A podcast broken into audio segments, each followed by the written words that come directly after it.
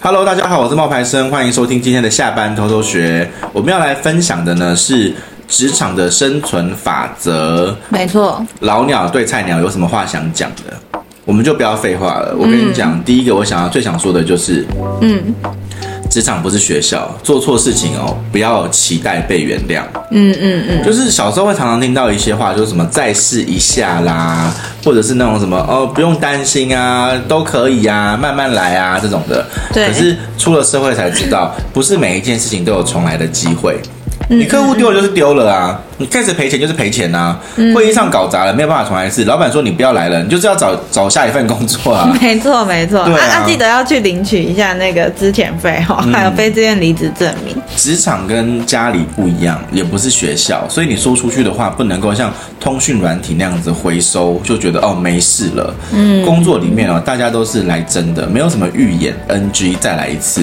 也没有什么义务要辅导你、原谅你跟安慰你，什么下一次会更好，那些都是骗人的。也不是啦，那就是在学校的时候，你就把学校就是一个让你练习的地方啊。你在学校多多练习，你出职场的时候就更有把握一点。嗯，然后呢，嗯，在做事之前，你最好要先想一想会导致的后果。嗯，回头呢，检讨能不能够做得更好，减少出错率，才是在职场生存的第一步。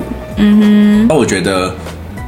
想要学习这件事情，虽然听起来很高大上、很积极、很有上进心，可是它真的不是一个好事。就是说，在求职的时候啦，如果老板问你说：“哎，你为什么想来我们公司啊？”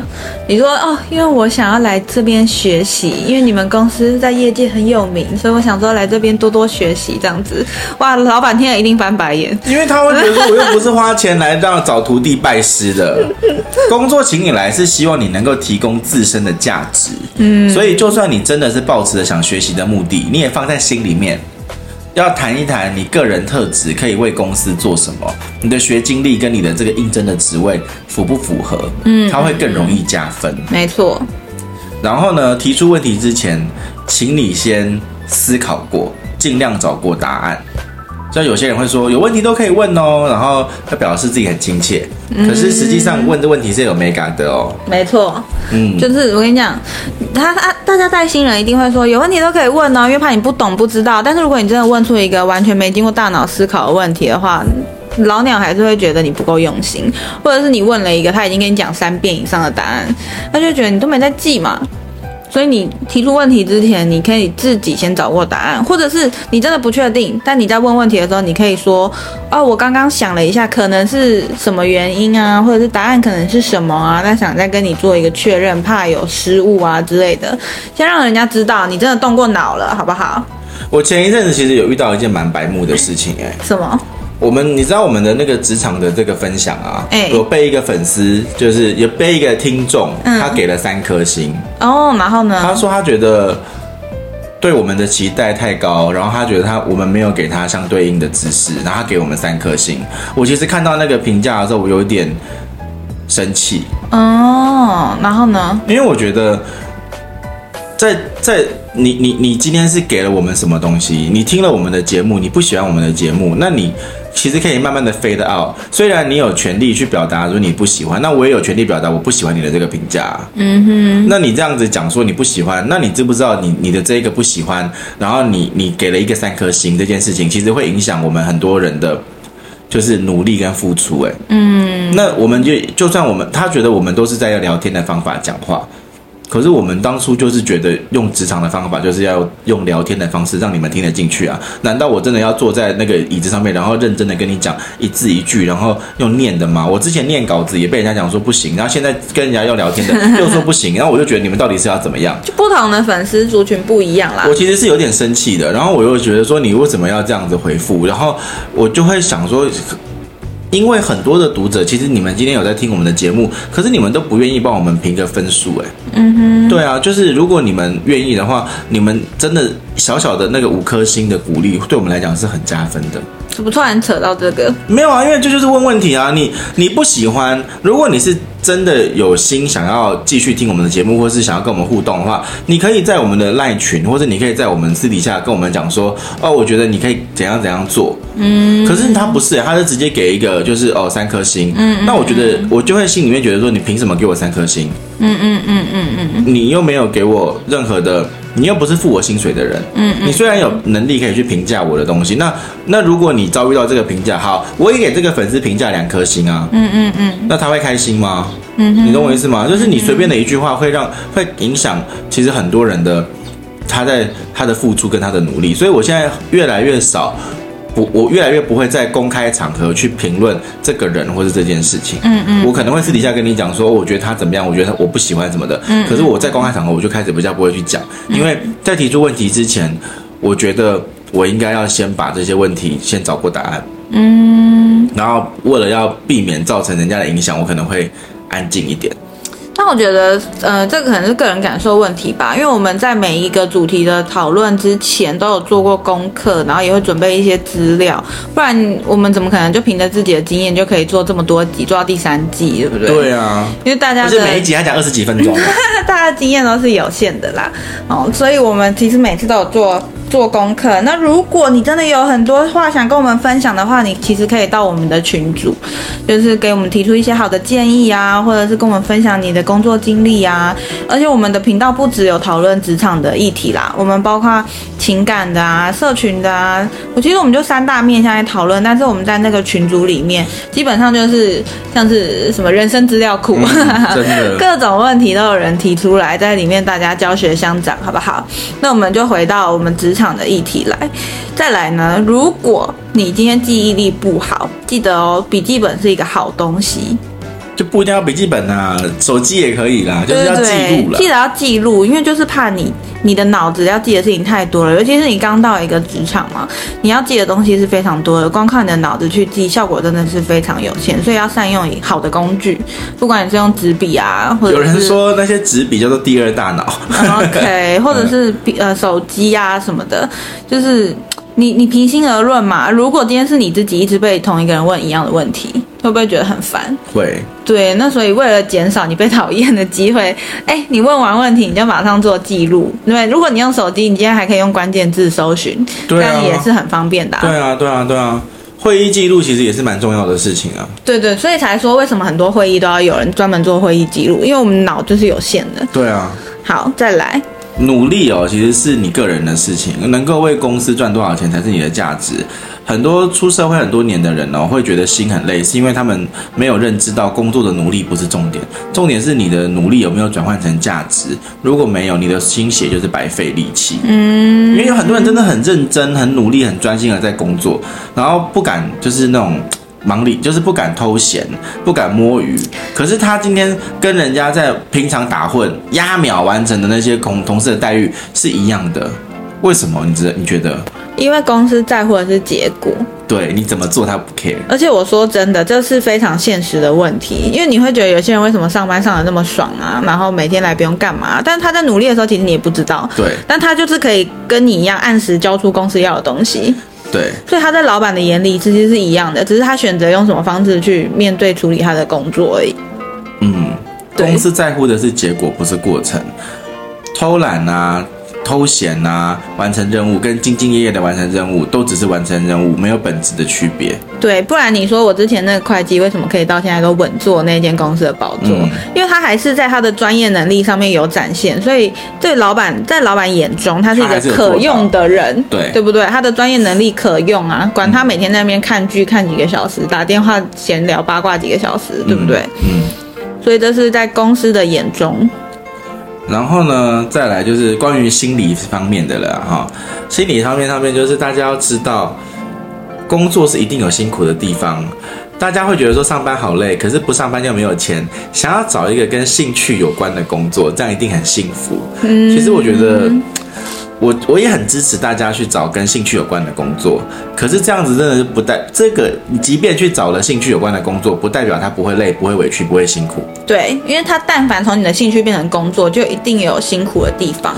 对，那无论换到哪一份工作，你要么是身体劳累，要么是脑子劳累，要么是身心受累。哎，拜托，我现在头发白成这个样子，哎，真的，最近很黑，所以我现在去染的。我们从掉头发到长白头发，我一直都是白头发啊。而且你最近变严重了，就是拍摄的时候都很明显的看到。那是因为两个月没染，哦，就你一直都有去补，两个月染一次，两个月染一次。嗯，对，那这次是因为两三个月没染，我上次染是一月份的事，哎，嗯，所以到现在就不能那么勤着染啊。没有啊，大概是一大概三个月，大概两三个月染一次。对对对，三个月一次。对，那我是觉得说染头发，不是，已经哇，我已经疯了，没有，没有啊，在我是觉得工作，工作我们也在做我们的兴趣啊。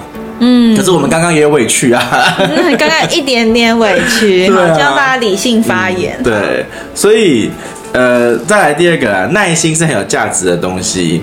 哎，真的哎，嗯，耐心很有价值哦。嗯嗯嗯。现在的人的工作步调很快，所以二十四小时 email 啊、讯息啊、电话啊，都随时可以打来。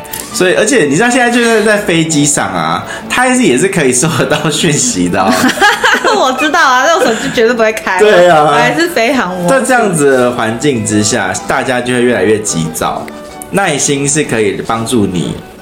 有别于他人的优势，嗯，任何的巨大的成就和创新都不是立刻就可以完做到的，嗯嗯嗯。你看，像我自己做部落客或是做网红这件事情，做作家这件事情，我也是先写了十五岁写到二十五岁啊。对啊，我不觉得说我是我是你们可能看到我是因为海贼王二十五岁以后被看到，但是如果没有一开始的那些累积，那我怎么可能在现在会被看到？嗯，对啊，所以好事多磨啦。在有效率的工作之余，要多给一点耐心，或许能够达到别人无法达到的成就。嗯嗯嗯，对。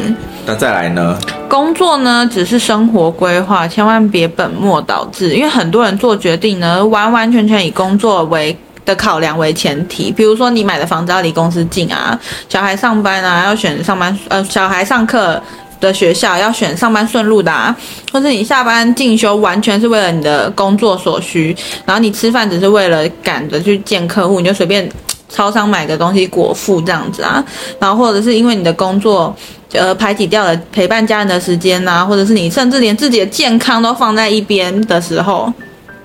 天呐，人生是一场马拉松诶，虽然一天有八个小时都在上班，但也不代表工作就是你生活中最重要的一个部分。所以你要问问自己，你到底是为了工作而活，还是为了生活而工作？而且有没有想要哭了？这里，这个就是我之前一直提到的，还是为了生活而工作？对，这就是我之前一直提到的，因为我一直觉得你的生活中，你一定要有安排自己的部分。你如果没有把自己照顾好，你要去做其他事情都会。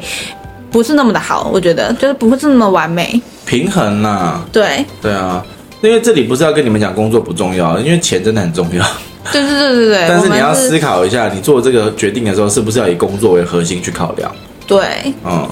你知道我有一个，我有一个朋友，之前是非常热爱他的那一个公司的，可是他的公司对他的待遇并不好，嗯，然后他就是对那间公司的忠诚度非常高，但是那个老板呢，每次都给他画大饼，嗯，然后一直跟他说，哦，你如果再帮我完成几个客户啊，我就会跟你分多少钱呐，这样，然后他就为了这个，呃，就是都不休假，就是每天都待在公司，老板一通电话，晚上十二点他就会跑出去的那一种。那一种人，然后一直到有一天，他老婆怀孕了，他要去请产假。他老板说：“你如果要请产假，你就不要来了。”他吓到哎、欸，为什么？这是他的权益哎、欸，他陪老婆去生小孩，啊、他老板叫他直接不要来哎、欸，他内心瞬间崩塌。他觉得我为了你就是卖命，把我的家庭什么的都放在我的工作之后。然后我为了你，我不出国，我不旅游，我不休假，就是我的所一切二十四小时，我都为了你这个老板待命啊！我今天只是想要请个产假去陪我老婆生小孩而已，你就叫我走人，怎么这样子？对啊，为什么？那后来他要走人吗？他走人啦，因为他内心他内心崩塌啦。哦，他觉得他以这份工作为重。那他老你老板没有那个老板没有觉得自己不应该这样做吗？没有啊，那老板就说你要走走啊，你走啊。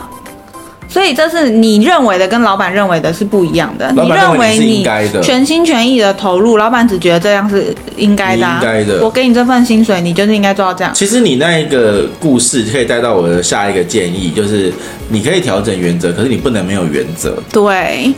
我跟你说，他就是只要他身边有同事要请假要干嘛，他就说他没关系，我去上班。他永远工作就是第一，嗯，然后家庭什么的摆摆后面，永远都没时间跟我们吃上一顿饭，因为他会觉得他对这间公司的忠诚度很高，就真的是在那一瞬间他的防线破了，嗯。因为人们怎么对你，取决于你有没有自己的原则。没有原则跟没有底线的人，做事标准就不一，容易受到就是情绪的勒索，或者是鼓吹，让你自己后悔，让别人收烂摊子。所以在职场上面呢，就是他有原则、不愿意妥协的人，常常因为没有讨论的空间，跟对方硬碰硬，搞得两败俱伤。不管是谁，都对这种类型的人比较头痛。那你想要在保护自己，就是又有效率的协助公司，你可以调整你的原则，让对方留有余地，但你不能没有原则，让自己无路可退。没错，嗯，而且合法休假是你的权利，真的不用不好意思。嗯，你知道我朋友他老板就说，那你就走啊，他的这种意思就是你要走你就自己离职。你如果要留下来，你就不能请假。嗯、然后我朋友就离职了，他连那个我刚刚说的之前费啊，对、哦，都没拿、哦，全部都没有。为什么？然后他的育婴假本来他正正常合理投保，他可以有育婴假，他可以有育婴假，那老板不给他，好奇怪哦，他就没有了，他就什么都没有。你，你老板那这中间是不是还有什么事情才会导致？闹得那么难看？没有，是那个老板本身就是惯老板，他以前一直这样对其他的员工，但是我朋友就觉得，哎呀，没关系啦，我再多帮他一点啦。我朋友就是那种烂好人，到他对这份工作已经尽心尽力到好像那是他的店一样，但其实不是如此啊。因为《月薪娇妻》新春特别篇里面啊，就是男女主角为了要共同照顾小孩，跟公司申请了育婴假。那同事就质疑啦，男生请育婴假又帮不上忙，请假期间会加重其他同事的工作量。这里面就引发人思考，为什么不可以去正常的合法请假，依照制度合法请假？嗯，对不对？所以。人力调配是主管的工作啊，不是吗？所以我不是说赞同那种两手一摊、不想上班就请假摆烂的人。可是当你真的有需求，合法请假、合法休假是你的权益，不用有所愧疚。因为大家都会遇到突发状况，该请假就请假。生活跟工作真的要做好平衡，工作只是一部分，不要本末倒置。没错。嗯好，那再来，我们可以来聊聊职场的人际关系。我们今天很聊得很深哦，好不好？对。我们从老鸟的的什么建议的生存法则建议，到现在好，到到刚刚的那个心理建设的部分，有没有？嗯、那我们现在来职场人际关系。其实我们之前也讲过很多次相关的议题，然后我们今天再浅聊一下。就算呢，你把同事当成朋友，也别深交，因为职场真的不是一个交朋友的好地方。哦，无论对内还是对外呢，同事之间多少都有一些利益或竞争的关系，所以你在你的交情和现实有冲突的时候，哈，就会你知道需要谨慎拿捏。毕竟人前手牵手，人后下毒手的状况也不能说完全没有发生过嘛，对不对？嗯、所以当你透露太多的时候，无形之中把你的弱点。暴暴露出来，跟对你的工作就多少有一些影响哈。像晶晶的弱点就是她的男朋友没有？是吗？没有，不是我乱讲。Oh, OK。像晶晶的弱点就是 Twice，、嗯、因为她最近要去泰泰勒的演唱会。对，我终于要去了，我老板准假，好开心。就是你不用去讨好所有人，那你也不用去得罪任何人，因为工作最难的地方不是那堆文件，而是沟通。确实，嗯，这沟通很麻烦。我觉得人哦，就是在职场中一个影响我待不待下来的一个重要的因素。嗯，那现在年轻人其实很推崇个人特质，我觉得其实这是好事啦。但是呢，也必须建立在礼貌的基础上。嗯，就算你再怎么不认同对方，也不要玉石俱焚跟大家翻脸。嗯嗯，因为人前留一线，日后好相见了。没错，路才会越走越宽。也许找到了对的合作模式，你也会发现对方没那么讨厌。对对对，嗯，然后还有就是向上管理，就是上司哦，你不要一直躲他，因为其实你如果跟他打好关系的话，不用说升官发财啦，或者是飞黄腾达，至少在你案子很不合理的时候，你还有机会可以去反应，而不是默默的吞下。嗯，每个主管的脾气真的也不一样，有的急但有效率，有的很圆滑。那就算是空降部队，也有可能是他。天生就是生在罗马的嘛，对不对？嗯，那能够坐在那个位置上面的人哦，都不是等闲之辈，所以你应该要花一点时间跟心力去研究一下对方的脾气，嗯嗯，找到适合的相处之道。嗯嗯嗯。好，然后再来呢，好关系是麻烦出来的哦，太麻烦可不好。网络上呢，流传一个人与人的相处之道，叫做好关系是麻烦出来的，就是劝告大家别凡事靠自己，适度的请人帮忙可以增进双方的交情。那这个不可否认哦，在交友上确实是有一定的成效，但是运用在你的职场上可能没有那么灵喽。因为你要学会独立作业啊，对，就是一个人能够完成的事情就不要请别人协助，不然同事之间会有怨言，然后上司也会觉得说你连这种事情都办不好。对啊，就是你的独立性要有啦。嗯。好，再来。世界很肤浅，外表很重要。